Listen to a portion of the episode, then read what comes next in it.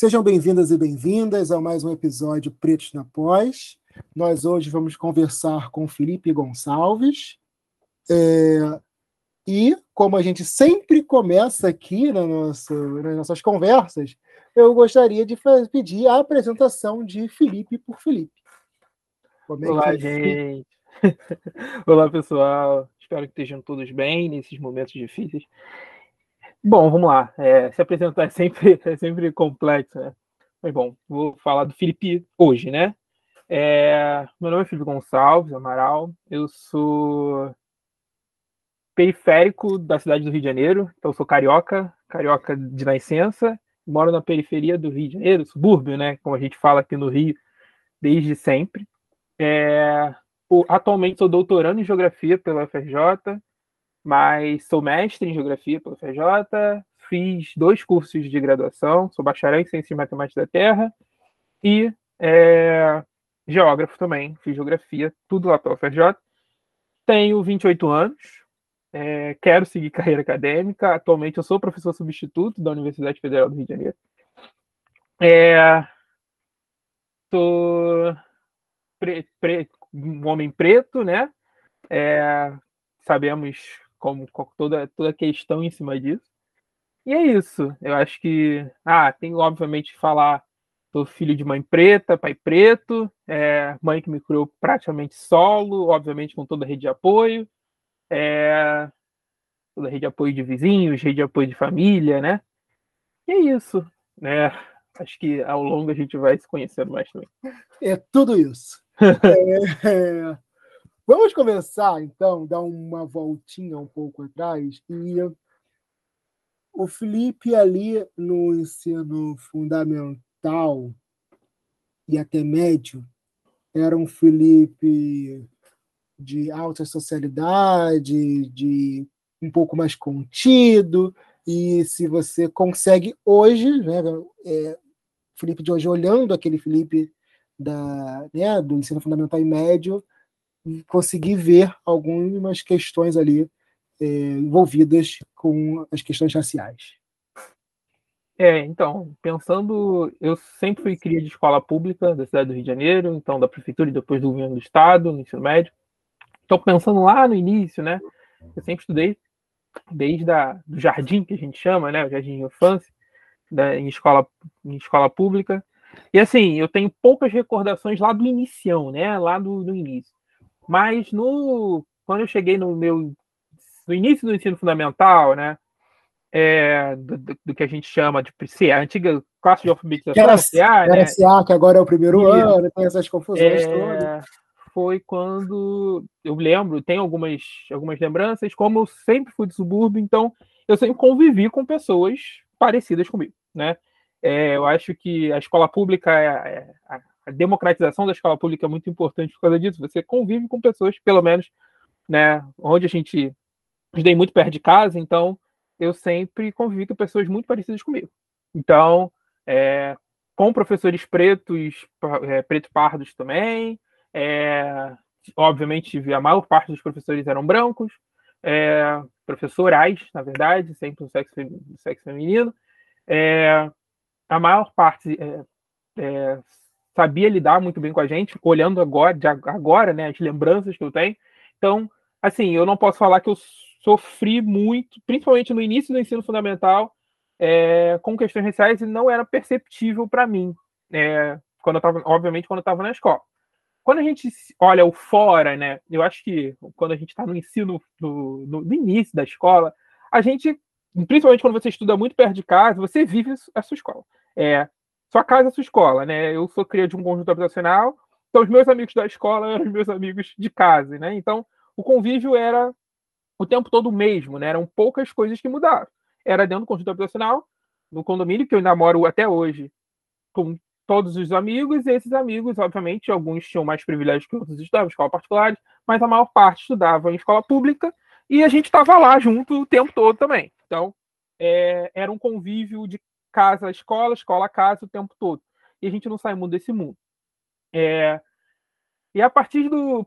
E aí, quando eu tive minha, minha primeira quebra, na verdade, no, no, ensino fundamental, foi que eu tive muito pouco, muito pouco dificuldade de aprendizado no, principalmente até, até a faculdade, da faculdade, daqui a pouco a gente vai falar, mas eu nunca tive muito problema de aprendizado, né?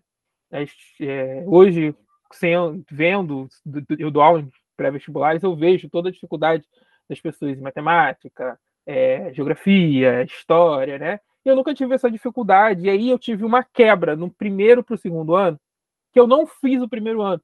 Então, tinha uma. Não uma fez? é, a primeira série né, do Fundamental. Ah, tá. Tinha uma questão do, do das escolas públicas antigamente, como eu sou nascido em junho, né? Geminiano, é, tinha aquela quebra de tipo, ah, você tá atrasado, você tá, tá certinho. E eles não me deixaram, não, não me deixaram, me fizeram uma prova comigo e eu não fiz o primeiro ano. E aí eu fui para o segundo ano, e aí eu tive a quebra de pessoas novas, porque eu não, não conhecia as pessoas, né?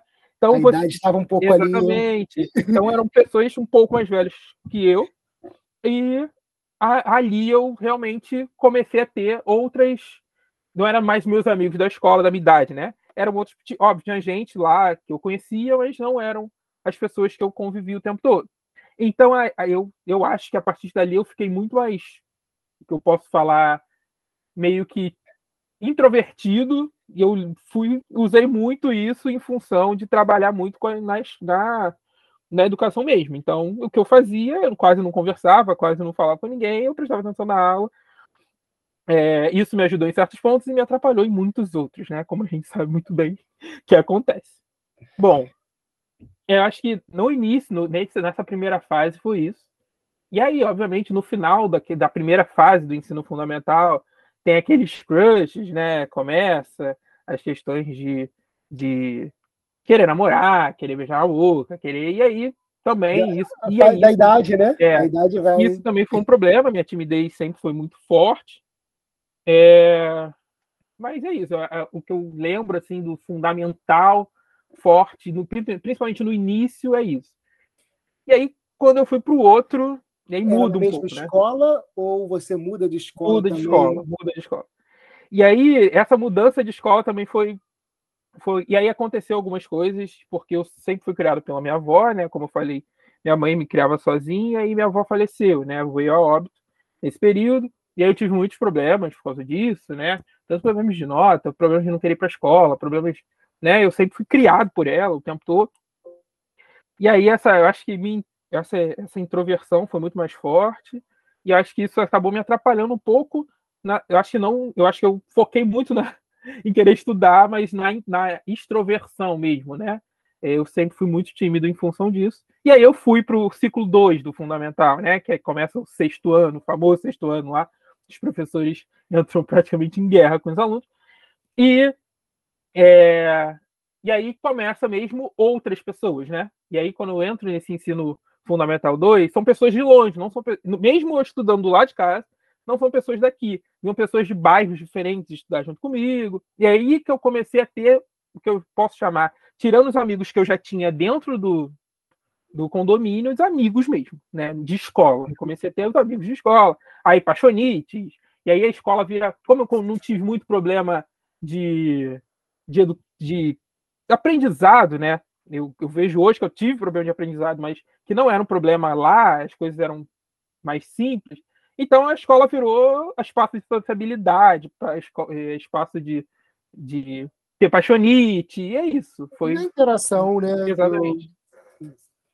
É... Existe mudança, e você se lembra, de perfil dos professores do ensino é... do Fundamental 1 né, para o Fundamental 2, né, pra de perfil tanto de gênero como de raça? Então, é, quando, no Fundamental primeiro que a gente tem poucos contatos com professores, né? Então é sempre um, um, professor. E aí quando chega no Fundamental 2 é aquele mundo, né? Cada professor, cada é, matéria é um professor, aquela loucura. E assim, eu poucos, assim, eu acho que isso na minha vida toda, eu poucas pessoas pretas é, professores. Eu tive, na verdade, duas professores pretas e normalmente eram das ciências, das ciências mais humanas. É, e aí depois eu entendi muito forte esse padrão, depois que eu entrei na faculdade. É, e mas eu, eu, tive, obviamente, o exemplo também, porque o, os meus diretores da escola do, do ciclo 2 eram pretos, pretos mesmo, né? retintos. Então a gente se sentia representado. Então, a, era uma mulher muito forte, a gente via isso, e era o esposo dela era militar e ficava lá junto com a gente, então eram pessoas pretas. Então, assim, é, a representatividade foi muito forte mesmo. E aí a única coisa que realmente é, começou a acontecer no segundo ciclo foi casos, por exemplo, de falar do cabelo, cabelo duro, né? E aí a gente começa a ver, começa a ter aquelas quebras que não aconteciam antes. Eu acho que é, a gente estava tão acostumado no mesmo ciclo, todo mundo, né? E aí eu acho que também é percepção. Você começa a ter percepção das coisas, né? E aí, é, ah, seu cabelo é ruim, seu cabelo é bom, é, você é mais escuro que eu, eu sou mais parecido com aquela. E uma coisa que eu comecei a perceber ali também eram os tipos de pessoas que as meninas, né, daqui na época, se interessavam. E nunca meu perfil, os per, nossos perfis, eu, eu tinha dois amigos também eram pretos, nunca era o perfil adequado, né? Sempre tinham outros perfis.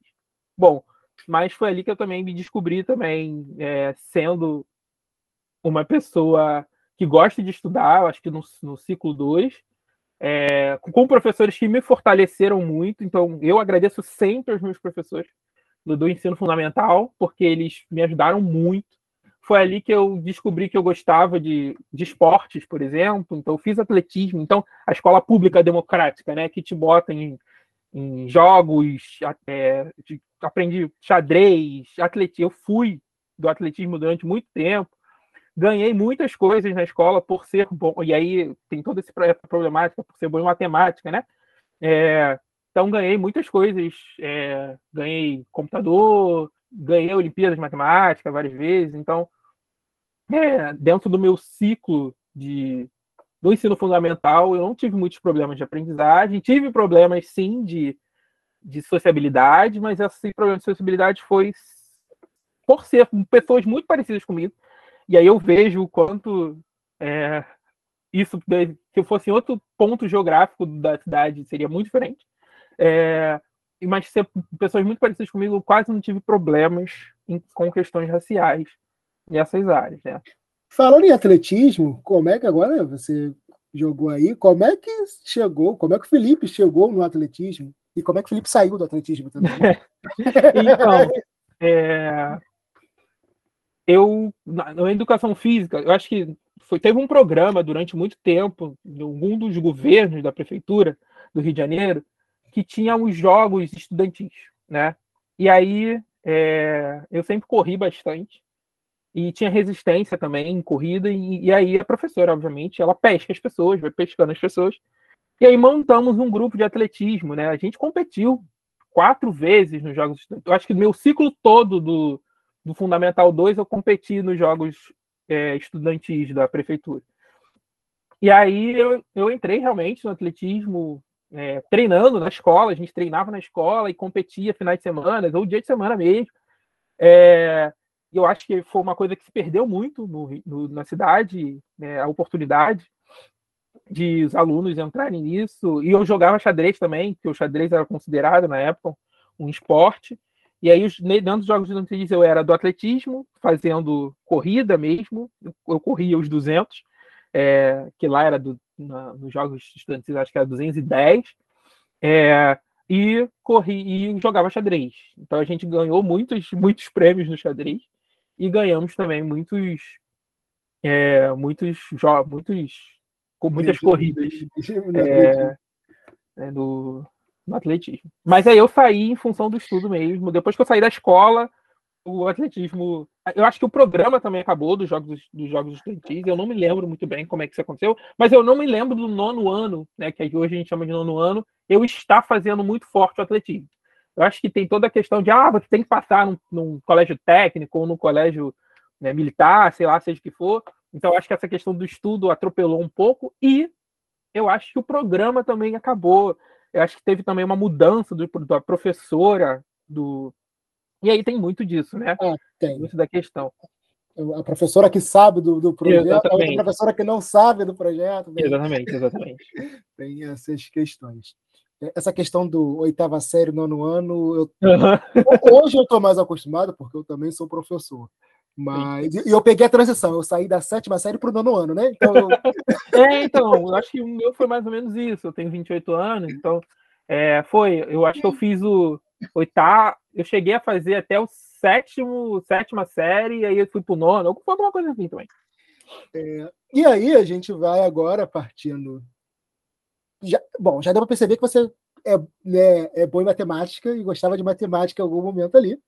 E aí a gente vai fazer a transição para o ensino médio. E, e se esse estímulo da matemática vem desde o ensino fundamental e no ensino médio permaneceu, se ele começa no ensino médio ou se tem uma ruptura de tipo, gostava e agora não gosto mais. Como é que fica? Primeiro, assim, uma visão geral do, dessa transição fundamental para o médio. Então, eu acho que a primeira coisa que eu posso falar do meu ensino médio é que eu mudei totalmente de visão das coisas. Primeiro, eu não estudei mais perto de casa. Primeiro, eu não passei. A primeira coisa, eu não passei num, em nenhum é, pro colégio, é, colégio técnico, técnico, segundo, né? Eu fui estudar numa escola estadual. E aí, na, na escola estadual, eu fui estudar no Meia. Então, assim, eu moro até hoje em Parada de Lucas. Então, é no subúrbio mesmo, um dos últimos bairros do Rio de Janeiro, quando a gente pensa Mas em Caxias. Tá em Caxias. É, exatamente. E aí eu fui estudar no Meia. Então, era todo dia. Então, é uma mudança de hábito também, né? Então, eu estudava de manhã, também no, no fundamental, eu acordava, eu estava do lado de casa, então eu acordava, sei lá, 20 minutos, tomava banho rapidinho e tal, saía correndo, estava na escola. Agora não. Agora eu estudava do outro lado da cidade, não do outro lado, né? Mas para gente que é da, do subúrbio, né? O centro, nosso centro é Caxias, é Madureira, eu estava depois de Madureira. E aí eu ficava pensando, nossa, né? É, eu pegava o metrô todo dia e ia em função do, do, para chegar no MEI. Então, acordar agora era acordar 5h50 da manhã, sair de casa às 6h30, para estar no MEI quase 8 horas, chegava atrasado quase sempre. Então, uma mudança muito forte do, do espírito da coisa, né? E aí, chegar no ensino médio foi uma loucura, né? É, festa de 15 anos das meninas, é, muita gente, pessoas totalmente diferentes, estava acostumado a estudar a escola do bairro, né? Que mesmo sendo diferente, era, sei lá, as pessoas que estudavam aqui estudavam, moravam em Vigário, Jardim América, todos da redondeza. E aí eu fui estudar no MEA, então conhecer pessoas de todos os lugares, todos os lugares, todos, assim. Mas foi uma escolha, assim, estudar no MEA? O... É, pensando nas grandes. A gente, quando a gente foi fazer as inscrições lá do Estado, né? a gente pensou nas escolas boas do, do, do, estado, né? Já que eu não tinha passado em nenhuma outra escola, as escolas boas do estado. E a gente pensou Central do Brasil, que é no Meia, Antônio Ais, que é no Meia, e o Cairu, que é no Meia. E aí eu fui escolhido o Cairu, eu acho que foi uma das melhores coisas que aconteceram na minha vida. E aí eu vou explicar mais ou menos o porquê. Mas é, é, foi, é, acabou sendo que uma escolha mesmo para estudar em colégios bons, né? E aí é, fomos, fui pro Cairu. E aí o Cairu é aquilo, né? Eu saí de uma escola pequena para uma escola imensa, imensa, imensa, duas quadras, vestiário, sei lá, eram. Eu estudava na 1907, eu acho, tinham 12 turmas de primeiro ano, é, mais 10 turmas de segundo, mais 5 turmas de terceiro. Então, assim, uma coisa meio bizarra que eu não era acostumado pessoas de todos os lugares diferentes. É, e ali eu posso falar que eu comecei a fazer meus primeiros é, fora de novo, né? Os amigos que eu tenho desde a infância. Os meus amigos mesmo, né? Porque os amigos do ensino fundamental a gente se perdeu muito fácil. É, aconteceu mesmo se perder. Mas os amigos do ensino médio eu ainda tenho até hoje. Então, foi ali que eu realmente é, comecei a ver, e aí eu comecei a ver diferenças nas coisas, principalmente raciais, estruturais, né? É, quem, coisas de privilégio mesmo. E eu acho que toda a questão do estudar também ajuda, né? A nossa mente muda. E ali eu comecei a perceber, né? Que tinham pessoas muito mais privilegiadas que eu, que eu sempre, assim, eu, eu no, no, na minha toda a minha trajetória, obviamente a gente teve vários problemas financeiros, vários problemas né? Como quase todas as pessoas que moram no subúrbio. Mas, assim, passar fome nunca aconteceu. É, mas eu vi que existia esse tipo de coisa no, no mundo, né? Foi ali que a gente começa, começa a enxergar, é, abre, né? Abre bem os horizontes. Só que é, tive tanto professores que não ligavam para nossa carreira, nunca, nunca ligaram, assim, entravam em sala, saíam em sala, mas eu tive professores muito bons no ensino médio.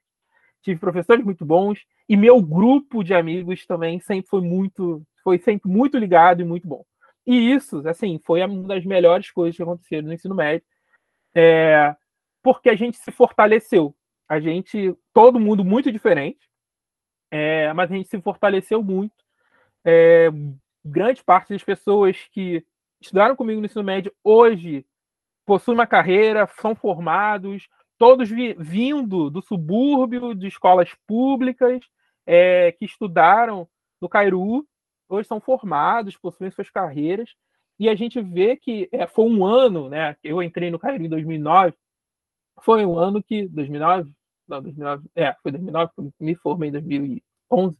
É, foi um ano que foi, a gente viu, é, que, é, o nosso terceiro ano foi um ano que todo mundo, quase, quase todo mundo entrou na faculdade, é, dentro da, eram seis, seis turmas, eu acho, muita gente entrou na faculdade, era um grupo de, de, que as turmas de terceiro ano se conglomeraram, né? Então a gente fazia as coisas muito juntas, é, a gente fazia as amizades muito juntos. E aí, obviamente, a gente, com 15, 16, 17 anos, foi quando a gente descobre várias coisas dos nosso, do nosso corpo, do, da, do que a gente quer ser. A gente começa a perceber, e aí eu comecei a perceber muito forte, isso já no Fundamental 2 mais ali, que a, a gente não é perfil das pessoas, é, que é amor platônico a beça que, a gente, que, é, que, eu, que eu tive, na, na, na, verdade foi um, mas é, que a gente foi durante muito tempo. E é isso. E aí ali a gente começa a ter a, a amplitude das coisas. Você começa a circular por outras áreas da cidade, você começa a circular por, com outras pessoas, e aí você começa a ver que você não é igual a todo mundo, que você é diferente, você não é privilegiado, você é, tem os privilégios, mas também não é. Existem muitas pessoas diferentes de você e que você não é o perfil é, amoroso, sexual, seja lá o que for, das pessoas, e que você aprende é, e que você tem que focar. E eu, foi ali que, na verdade, eu falei, eu tenho que focar. E aí eu me cerquei de pessoas muito boas, de professores muito bons, e ali eu falei, eu quero entrar para a faculdade, eu quero ser professor, né, que eu sempre quis ser, é, e comecei a ver coisas que eu gostava de fazer. Então, no ensino médio, eu percebi que eu gostava muito de matemática, sim, eu gostava muito de física, eu, mas eu gostava muito e sempre gostei muito de uma coisa que se chama transporte público. Eu sempre gostei muito de mapas, né? É, transporte público e mapas. Desde na verdade, isso desde pequeno. Só que eu comecei a. Pensei que o B39 foi o. Exatamente. É, e aí eu, mas eu também comecei a ver o quanto isso representar podia fazer parte de uma, de uma coisa. É, sempre gostei. E aí, na verdade, eu nunca fui muito apaixonado por geografia. Eu sempre gostei mais de história e geografia. Mas eu sempre fazia os links muito fáceis em geografia. E aí, essa a lógica que eu gostava das coisas, a, a, geografia também era muito fácil. E talvez seja ali que eu começo a descobrir o que eu queria ser. Eu sempre quis, na, na verdade, no ensino, no final do ensino médio, eu queria ser fazer ou biologia ou engenharia ambiental, mais para engenharia ambiental do que biologia. É... Mas as coisas mudam quando a gente vai para a faculdade. Tá, na faculdade, você tem dois, você tem dois cursos de graduação. Quem te fisga primeiro e o porquê? Então, o, o, na verdade, o, o grande porquê do. Eu, eu fui em, 2002, em 2012, eu entrei no BCMT então, que a gente chama de bacharelado em Ciências Matemáticas da Terra, que é um curso novo da UFRJ, novo, agora já era mais novo, 2009, do Reúne lá, é, que é uma política quem né, é uma política governamental é, de, da educação que cria cursos novos e dá mais dinheiro para a universidade. E, né? aumenta o número de vagas também. Isso, exatamente. E aí o, eu saí em 2012 2009, 2012, 11 do Cairu, desculpa. E aí, em 2011, é, fiz o Enem, obviamente. E assim, na primeira chamada de 2012, não passei, né? E eu tinha colocado engenharia ambiental. E eu desisti da biologia em algum momento, não lembro em que momento eu desisti da biologia. Uma amiga muito, que até hoje é minha amiga, ela, a gente era grudado, falou, vamos fazer biologia. E aí eu não, não. Ela fez biologia, inclusive, mas eu não fui. E coloquei tanto engenharia ambiental quanto o, o BCMT. No BCMT eu fiquei na. Eu coloquei depois, né, que tem aquele negócio do Enem, botar para frente, né? E aí eu botei o BCMT para frente, porque a engenharia ambiental estava lá atrás. E aí, lembrando, né? Escola pública, que tem as nossas bases. Ali a, é onde a gente descobre que a gente tem. que as nossas bases eram muito ruins. É, mesmo tendo professores muito bons, a gente descobre que a gente não tem base muito forte, o que a gente vai chamar de ensino básico, né? É, a gente quase não tem o ensino básico, a gente tem metade do ensino básico, podemos dizer assim. E percebi, a gente percebe isso na marra, né? E aí eu começo a estudar para o próximo Enem. Só que aí no ponto 2, 2012.2, eu passo tanto. E aí eu tive uma história de quase me mudei para Curitiba, porque meu tio mora lá. E aí eu passei tanto em engenharia ambiental em Curitiba quanto do BCBT aqui no Rio de Janeiro. E aí foi aquela decisão de sair de casa e ir para casa do meu tio. Ele queria que eu fosse para lá, minha mãe queria que eu fosse em casa. Acabei que eu fiquei em casa, que coisas do, do destino me fez ficar aqui. E aí eu entrei na FRJ. Então foi assim que eu entrei na FRJ, na lista de espera, da lista de espera, com cotista, de, aquela cota de escola pública, preto, pardo, é, mas graças às políticas de de ação afirmativa, estou onde estou, né? E a primeira impressão de adentrar o FRJ, porque assim, tu teve um, um, uma ruptura ali do teu ensino fundamental para o médico, porque a Visconde Cairo é uma escola enorme, e que tem gente, e pela localidade no Meier, que é um bairro do Rio de Janeiro, que tem gente de muitos lugares que tem acesso ao Meier, né? Aí tu vai para o FRJ, que tem uma outra, né? É um, é, é um outro lugar do Rio de Janeiro, e que tem um público ainda mais diferenciado ainda. Como é que é essa impressão? Sim.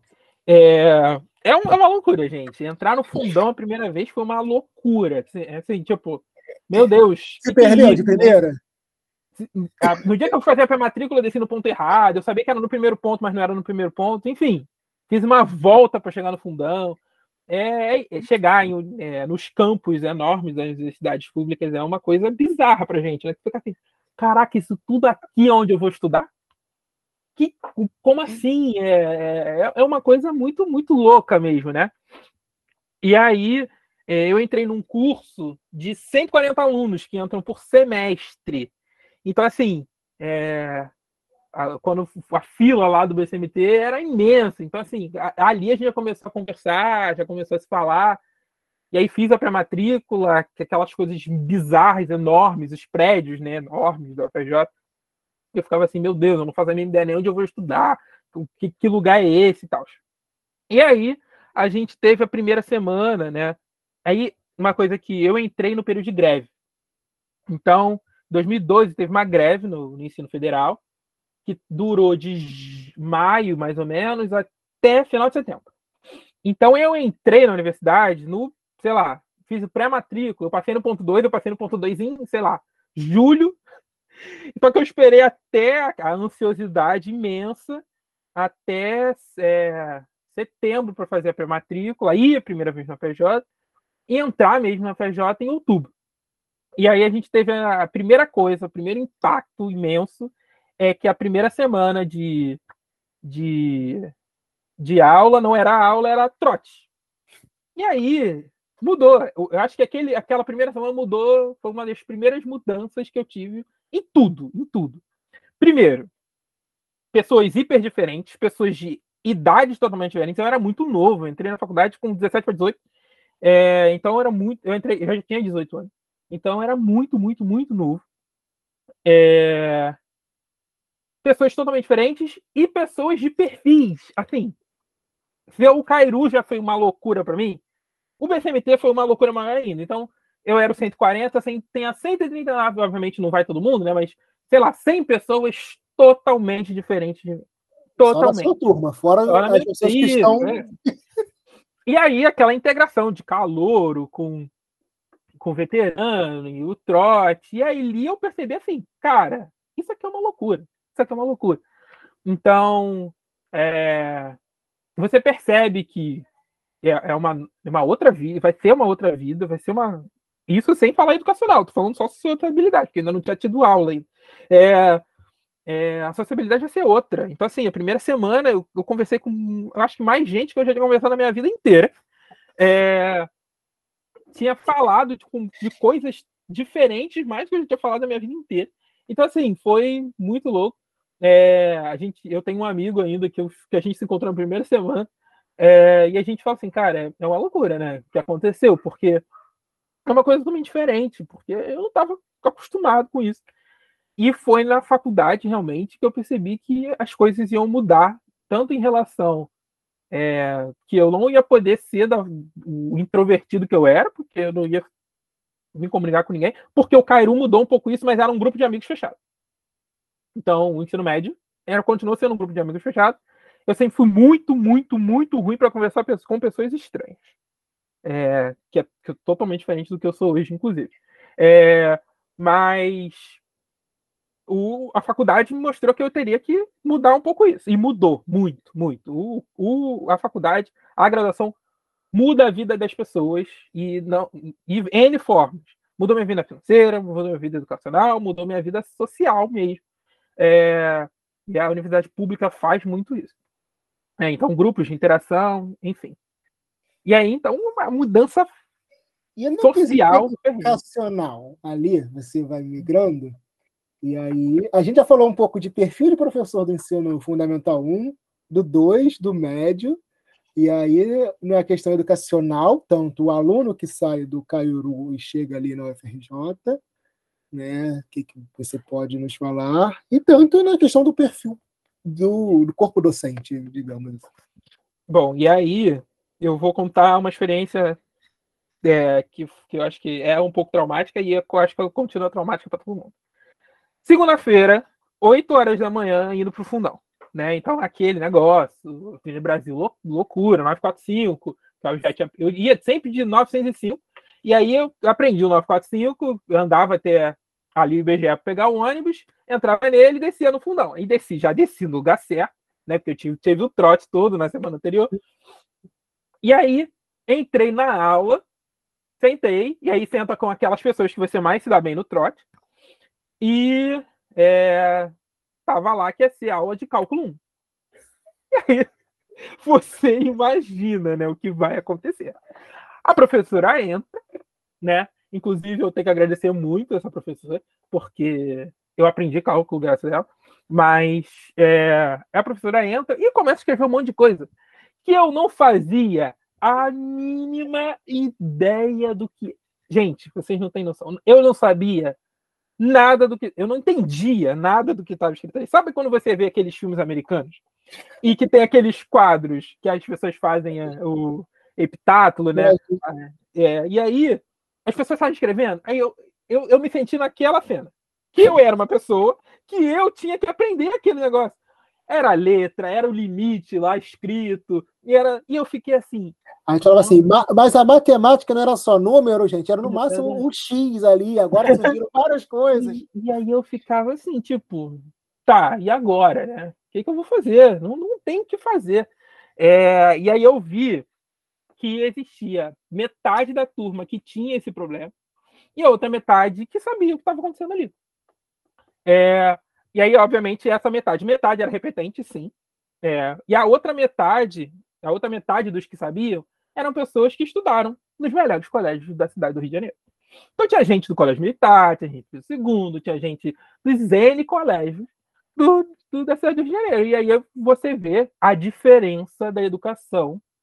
Quando você entra, gente, quando você entra na universidade, você vê a porrada que você vai ter que tomar para recuperar tudo, tudo, porque é aquilo, né? Agora você está junto com todo mundo. E mas você não tem a base que todo mundo tem.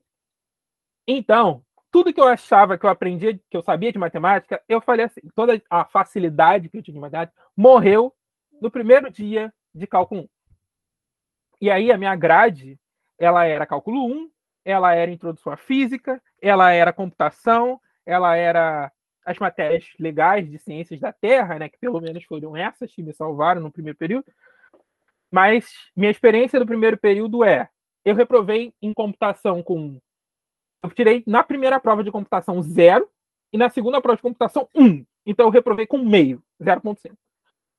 É, em cálculo, eu não sei como, sinceramente. Eu acho que. Eu não, eu não sei se a professora me passou, não sei. Enfim, eu passei com 5 cravado, aquela média 7 do FJ, que depois da prova final virar 5. Então, assim, é, foi o 5 gravado. Mas para passar em cálculo, eu reprovei em quase todas as outras. Porque eu estudei, estudei, estudei cálculo para passar em cálculo. Reprovei introdução à física, reprovei é, em computação, enfim. Uma, uma loucura. E aí, uma coisa que você falou sobre o perfil dos professores, né? É, é totalmente diferente é totalmente diferente. E, e aí eu, eu, vou falar uma experiência que eu tive uma professora do Fundamental 2 que falava assim: vocês, quando vocês forem passando de fase, vocês vão lembrar da gente, que a gente é a melhor coisa que acontece. Que acontece. Vocês, vocês vão falar assim: é, é, olha como era muito bom quando os professores ligavam para a gente, né? E aí tu chega no ensino médio, continua, muda um pouco, mas continua aquilo, dos professores ainda ligam um pouco para você. Mas tu chega no, no, na faculdade, e principalmente, isso eu vejo muito, porque hoje eu sou professor de geografia, mas é, quando você está falando de exatas, o professor, ele não quer saber seu nome. Ele não quer saber seu nome. Ele não faz a mínima vontade de saber seu nome. Então, tá ali. É, você tem que aprender isso, a prova é essa e boa sorte. Então, esse foi a, a grande quebra que eu tive da, na, na transferência. E como foi o Felipe nesse primeiro período de impacto ali? Porque nos anos de ensino médio e fundamental tinha uma certa facilidade e ia seguindo. Mas assim, com essa notícia dessas reprovações, como é que ficou o Felipe nesse momento? Então, eu acho que o, o Felipe, no, na primeira semana, ele percebeu que ele não não ia ser o Felipe do ensino médio que tirava 10 em tudo. Então, acho que na primeira. Acho que essa ficha caiu para mim na primeira semana. E o que mais me, me ajudou também é que não era só eu. Eu acho que se fosse só eu, acho que eu acho que eu ia, ia pesar, porque eu, ia, eu sempre me cobrei muito. Mas não era só eu. Era todo mundo tava na merda. Todo mundo tava na merda. E o que me ajudou muito no, na faculdade, é, no primeiro período, foi que eu estudei, estudei, estudei, estudei, estudei, consegui entender cálculo, coisa que eu achava que era impossível, e passei em cálculo. Mesmo com nota cravada, eu consegui passar. E eu falei assim: é possível. É possível. É...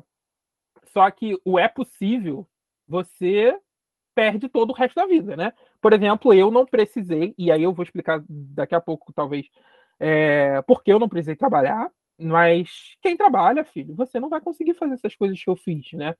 E é muito difícil. Então, eu acho que é, você tem abandonei a vida social, abandonei a vida, a vida toda, todo o sistema é em casa. vida ficou estudando. academia, né? Ficou Exatamente. a faculdade. A vida era estudar cálculo. A vida era estudar. Tanto que eu reprovei todo, quase todo o resto, porque minha vida era estudar cálculo. Então, eu tenho até hoje o Stuart aqui em cima, e tá aqui. O livro tá aqui, eu posso abrir ele. E assim, eu já não lembro mais de nada que tem nele, tá?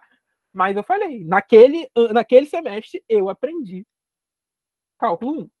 É, e assim sucessivamente, né? Eu, eu reprovei um cálculo na, na faculdade, meu, minha faculdade tinha três cálculos, mas eu reprovei o cálculo 3, mas eu, cálculo 1, cálculo 2, eu fazia tudo, consegui fazer, fazer, sim. E assim, eu, e aí quando você falou de reprovações, eu comecei a cagar para reprovações. E aí eu falei assim: é assim, eu vou chegar no final bem. É, porque é isso. Uma coisa é uma pessoa que entra tendo uma base e fala assim: é possível eu, eu ir sem reprovar. E aí é isso, filhão, boa sorte, né? Eu cheguei e eu acho que ali eu tomei a porrada mesmo, né? Falei assim: eu não tenho base total para fazer isso.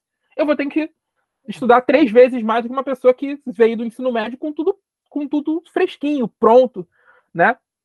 E é isso, eu vou fazer o melhor que eu posso. É. E foi. E, e, assim me formei depois de cinco anos. Era integral? Era integral. Era integral. Eu tinha aula de 8 às. Normal, segunda, segunda, terça. Segunda eu tinha aula de 8 às, do, 8 às 3 da tarde. Na terça, que eu tinha só duas aulas, eu já tinha aula de manhã, mas na quarta eu tinha aula até cinco. Então era o rush de manhã, o rush à noite, e o rush da tarde, e o horário do rush. E era isso. Então, segunda e sexta eram meus mesmos horários, terça e quinta eram os mesmos horários, e quarta-feira que era o grandão. Então era integral.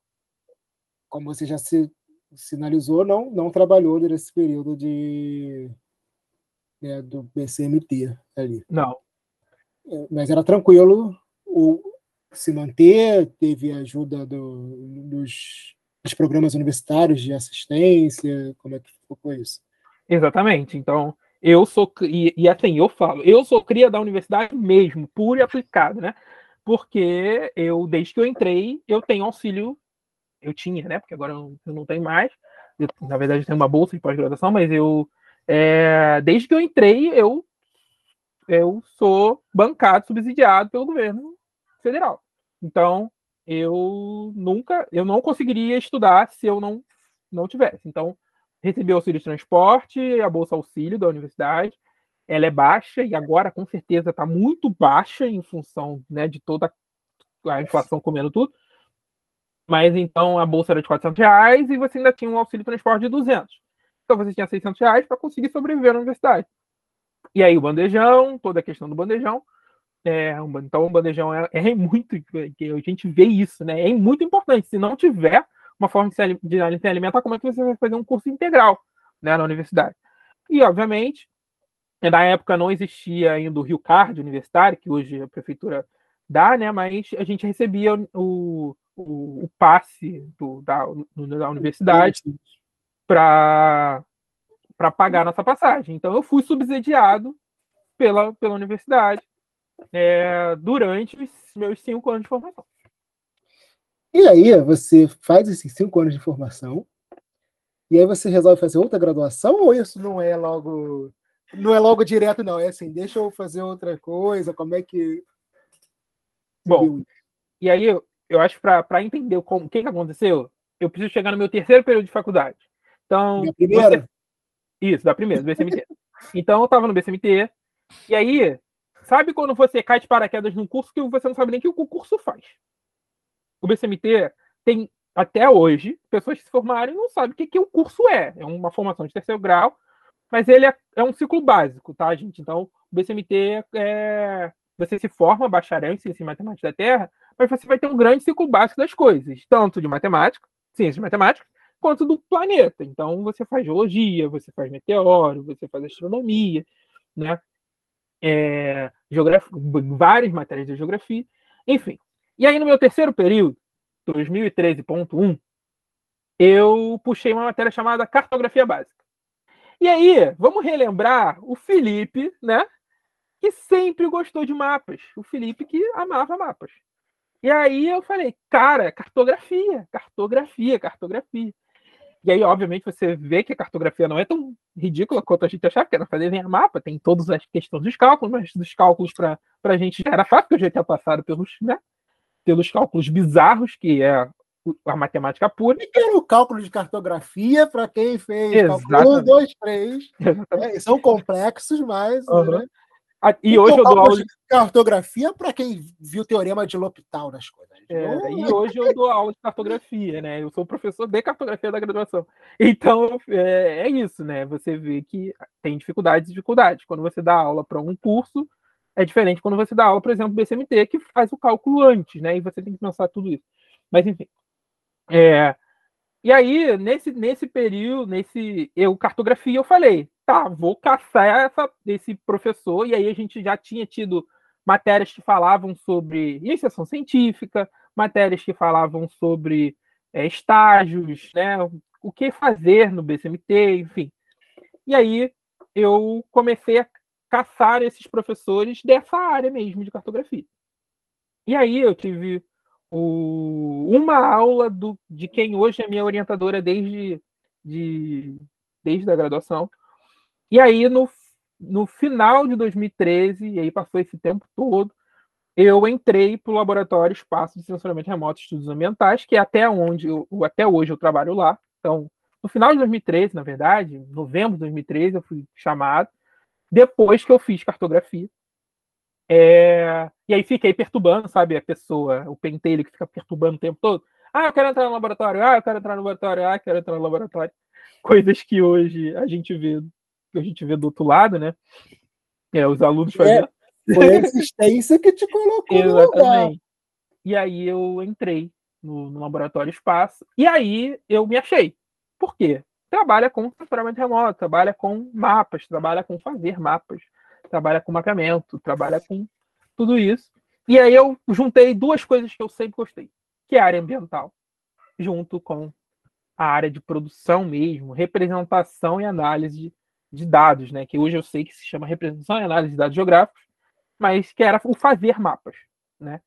E aí e ainda tem a matemática aí no meio, tá? Que você que traz isso, sim. porque fazer escalas de mapas não é algo tão simples sim, assim. Sim, e aí eu, eu me tornei, eu entrei né, no, no, espaço, que a gente chama de laboratório, lá no departamento de geografia, e fiquei no espaço até eu me formar. É, eu adorei aí... nesse laboratório, porque eu entrei no espaço, meio que de, é isso, é isso, é isso. de que eu estou né, nas nuvens e viajando aqui em outros lugares. E aí eu fui acolhido por essa professora, que até hoje é minha orientadora, é, é uma mãezona mesmo. E aí eu.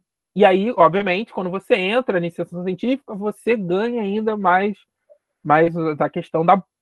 Obviamente, a gente está falando do ano de 2014, que é um ano ainda muito bom para a educação. E aí você tem bolsas sobrando, você tem muitas coisas, muitas coisas. E aí você consegue ter uma bolsa de iniciação científica, tem projetos rolando pela universidade, você ganha e você se fortalece. Então, no final da graduação, além da bolsa auxílio, eu tinha a bolsa de iniciação científica, fazia parte de projetos que me davam. E assim, eu comecei a me bancar financeiramente mesmo, né? A partir daí, então, com 20 anos, já na graduação, 19, 20 anos, eu comecei a eu mesmo ter meu próprio dinheiro e isso muda a vida da, da pessoa, né?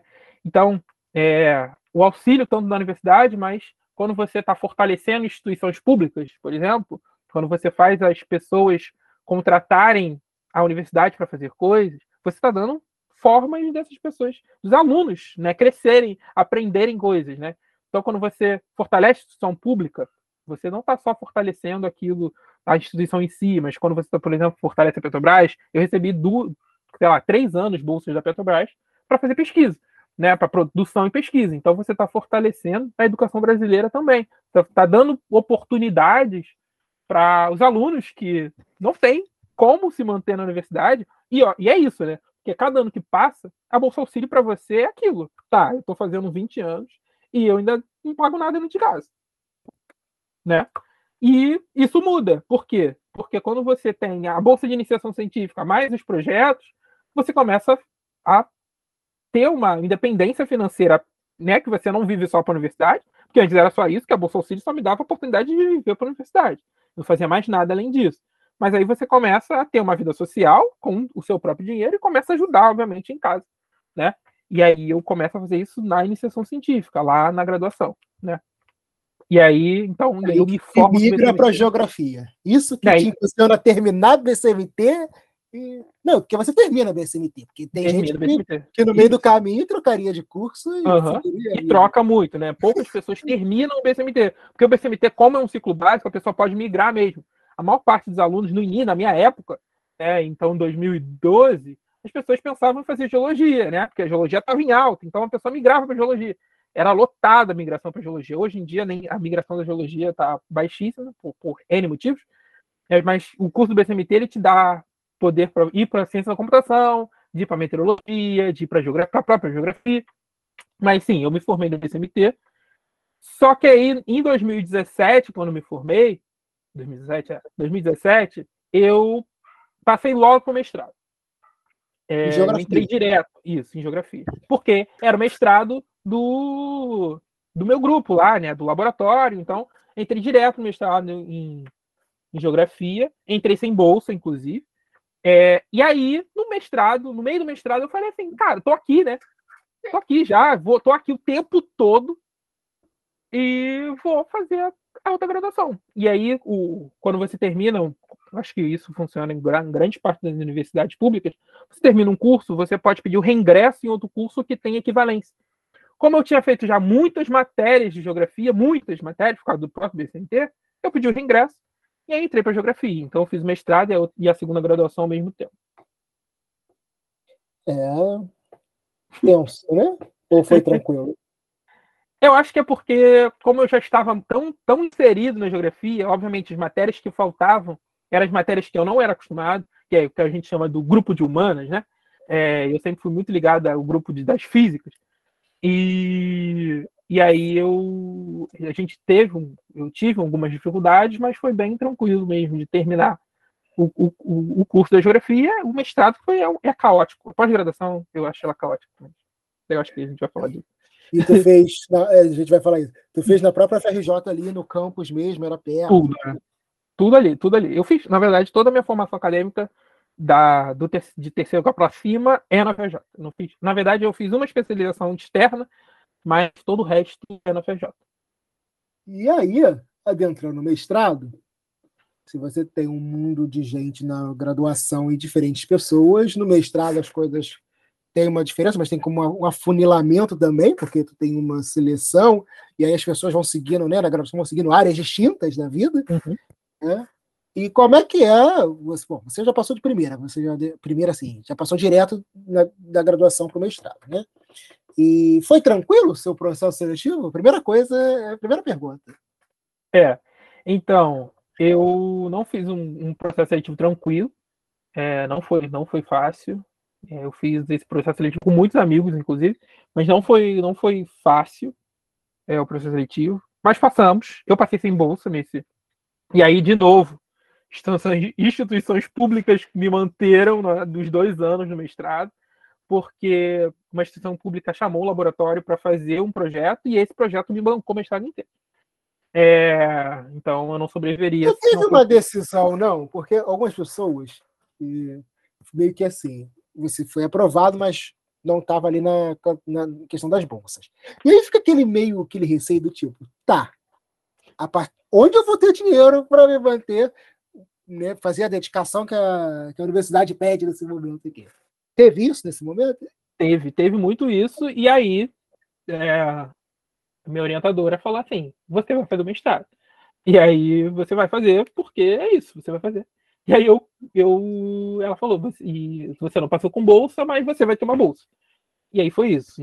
Eu entrei em 2017 no mestrado, em março de 2017, todo mundo começou a receber a bolsa CAP, CNPq, seja qual for, e eu comecei a receber a minha bolsa do projeto.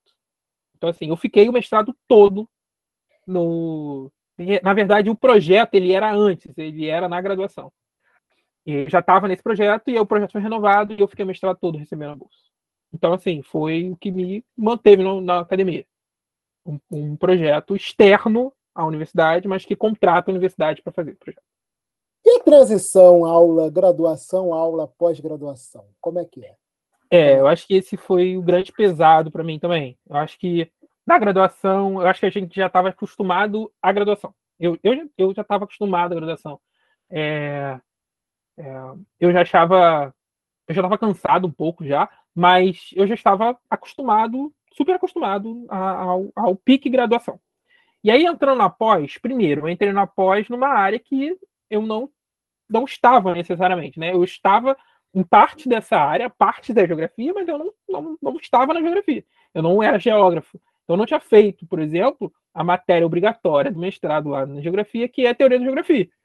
Então, eu entrei é, na matéria e eu falei assim, gente, o que, que eu estou fazendo aqui? É sempre o que, o que, que eu estou fazendo aqui, né? E, é, e obviamente, se reconhecia. aí voltando a falar sobre que a gente vê as diferenças, né? Na graduação, é, a gente vê uma, uma, um início de inserção de pessoas é, pretas pardas na universidade, principalmente por causa da cota. Não eram muitas ainda, não eram. Assim, em 2000, 2012, quando eu entrei na universidade, eram muitas poucas pessoas pretas, principalmente retintas na universidade. E principalmente é. no curso das exatas. Exatamente, exatamente. E eram muito poucas, né? E tinha muitas pessoas no BCMT exatamente porque o BCMT era um curso mais tranquilo de passar. Porque era por causa das 140 vagas, as pessoas não conheceram, né?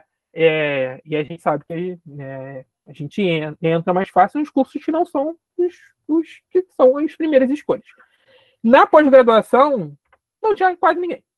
Não tinha. Na verdade, quando eu entrei para a vida acadêmica, na verdade, então, iniciação científica, você já não vê as pessoas é, negras circulando. Na verdade, eu não tive nenhum professor negro na universidade.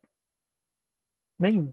Nem na geografia? Nem, nem na geografia. Não, no meu departamento não tem professores pretos, né? negros é, é, depende da, do que a pessoa vai. Agora, é. Não, é, eu sou substituto, substituto, mas não tinha um professor. Está no status do professor. Gente, Exatamente. É, não tem professores pretos na, na, no departamento. Então, assim, não tive. É, e aí eu comecei a ver que, assim, a vida acadêmica tinha um, já tinha uma, uma mudança né, do perfil porque a pessoa tem que conseguir sobreviver. E aí, voltando, né? Eu consegui sobreviver por N motivos, né?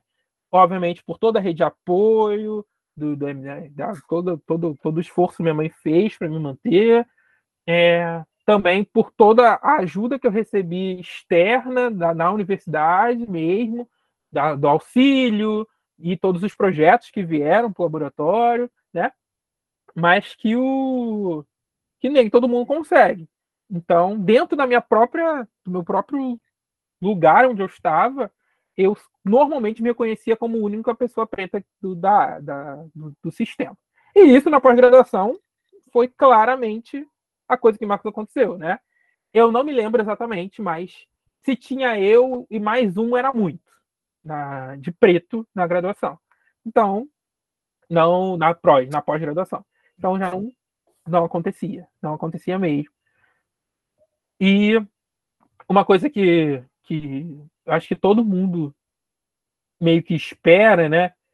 É que a gente sempre, e eu, e eu, e eu tenho um grande problema com isso, é, que eu não conheço tanto assim, as pessoas ficam me perguntando muito sobre ah, o que, que você estuda? Você estuda alguma coisa em função do, do sobre, sobre questão racial, sobre. E eu falo, gente, não.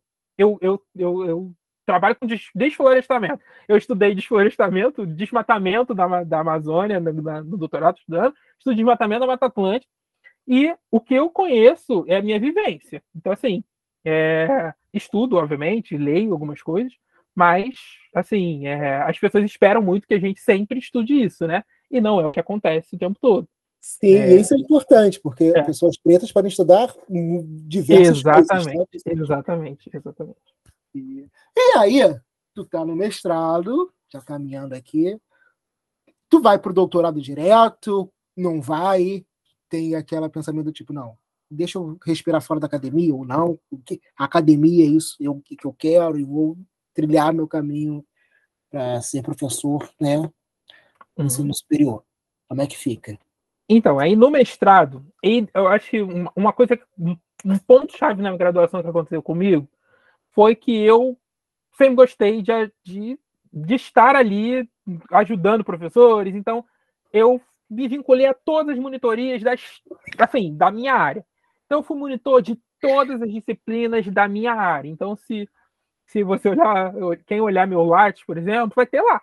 Eu sou monitor de geoprocessamento, fui monitor de análise espacial da geográfica, de sensoramento remoto, sensoramento remoto. Fui monitor de todas as disciplinas. E eu falei assim, cara, Procure Lattes do Felipe Gonçalves, tá? e aí foi, foi isso que eu, que, eu, que eu acho que eu percebi que ah, eu, é, eu quero estar, eu quero ser professor. Eu gosto de estar ali. E aí, na graduação, na, na pós, no mestrado, eu fiz estágio de docência também. Do, do, os quatro semestres da pós-graduação, eu fiz estágio de docência. E aí, no final de 2000, no, no final, né? O 2019, um ano não foi 2009, foi 2018, um ano meio caótico, é, na geral, né? Foi caótico em tudo. É, politicamente e na minha vida acadêmica, porque minha dissertação não estava dando nada certo, nada. Tudo estava dando errado, tudo. Mas isso é vida do pós-graduando, gente. Exatamente, tudo estava dando errado.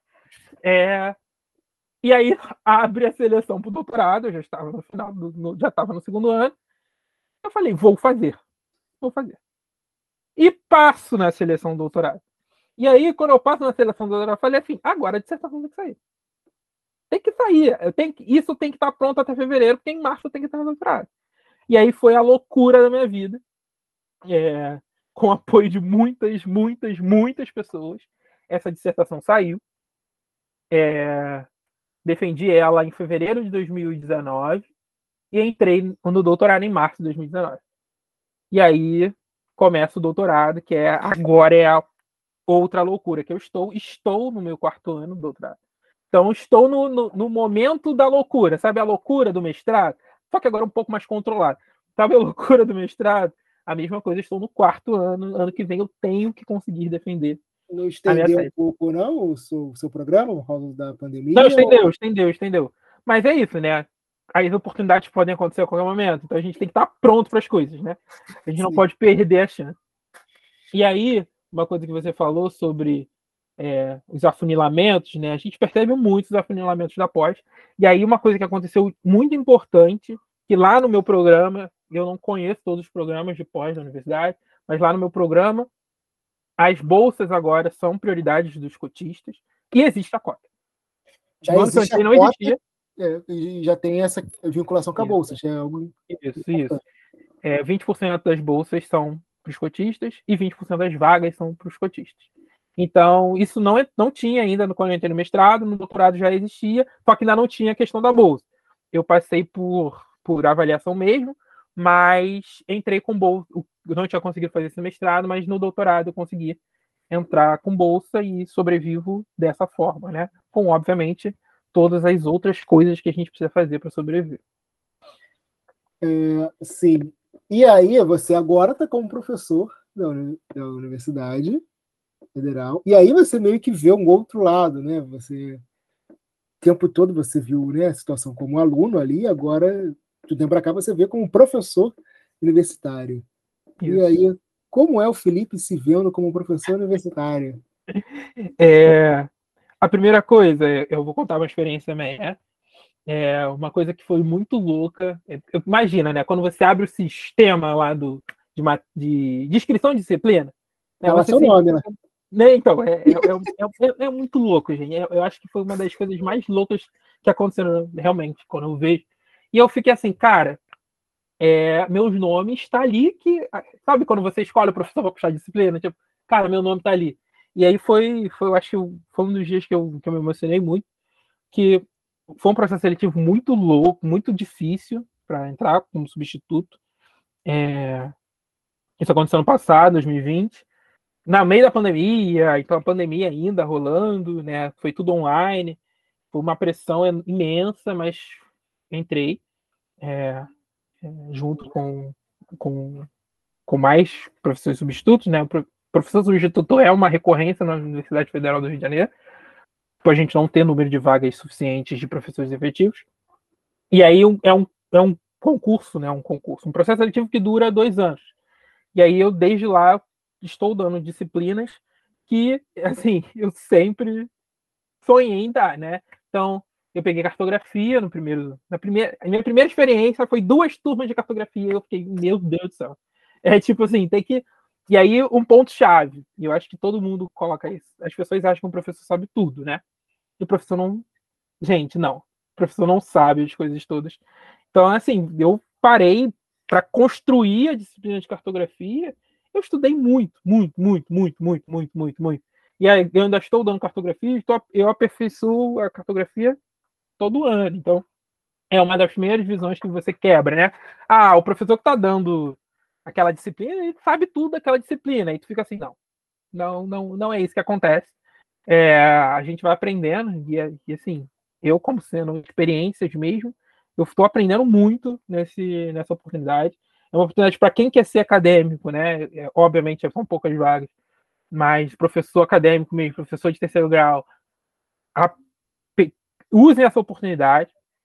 Né, atualmente as cotas precisam estar também nessas vagas.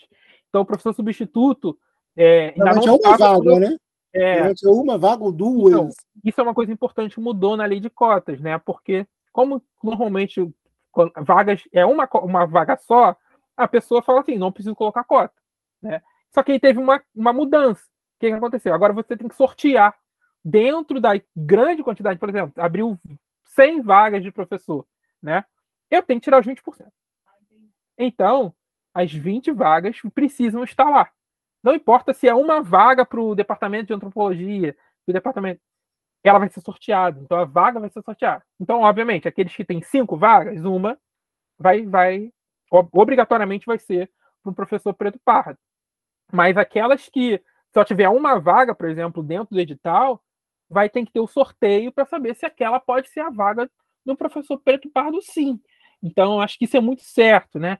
Porque a gente não pode. A, eu sei que não é uma artimanha, mas uma vaga, ah, não, todo mundo tem que concorrer, não. Né? Tem que ter os 20% do edital inteiro. E isso é muito importante.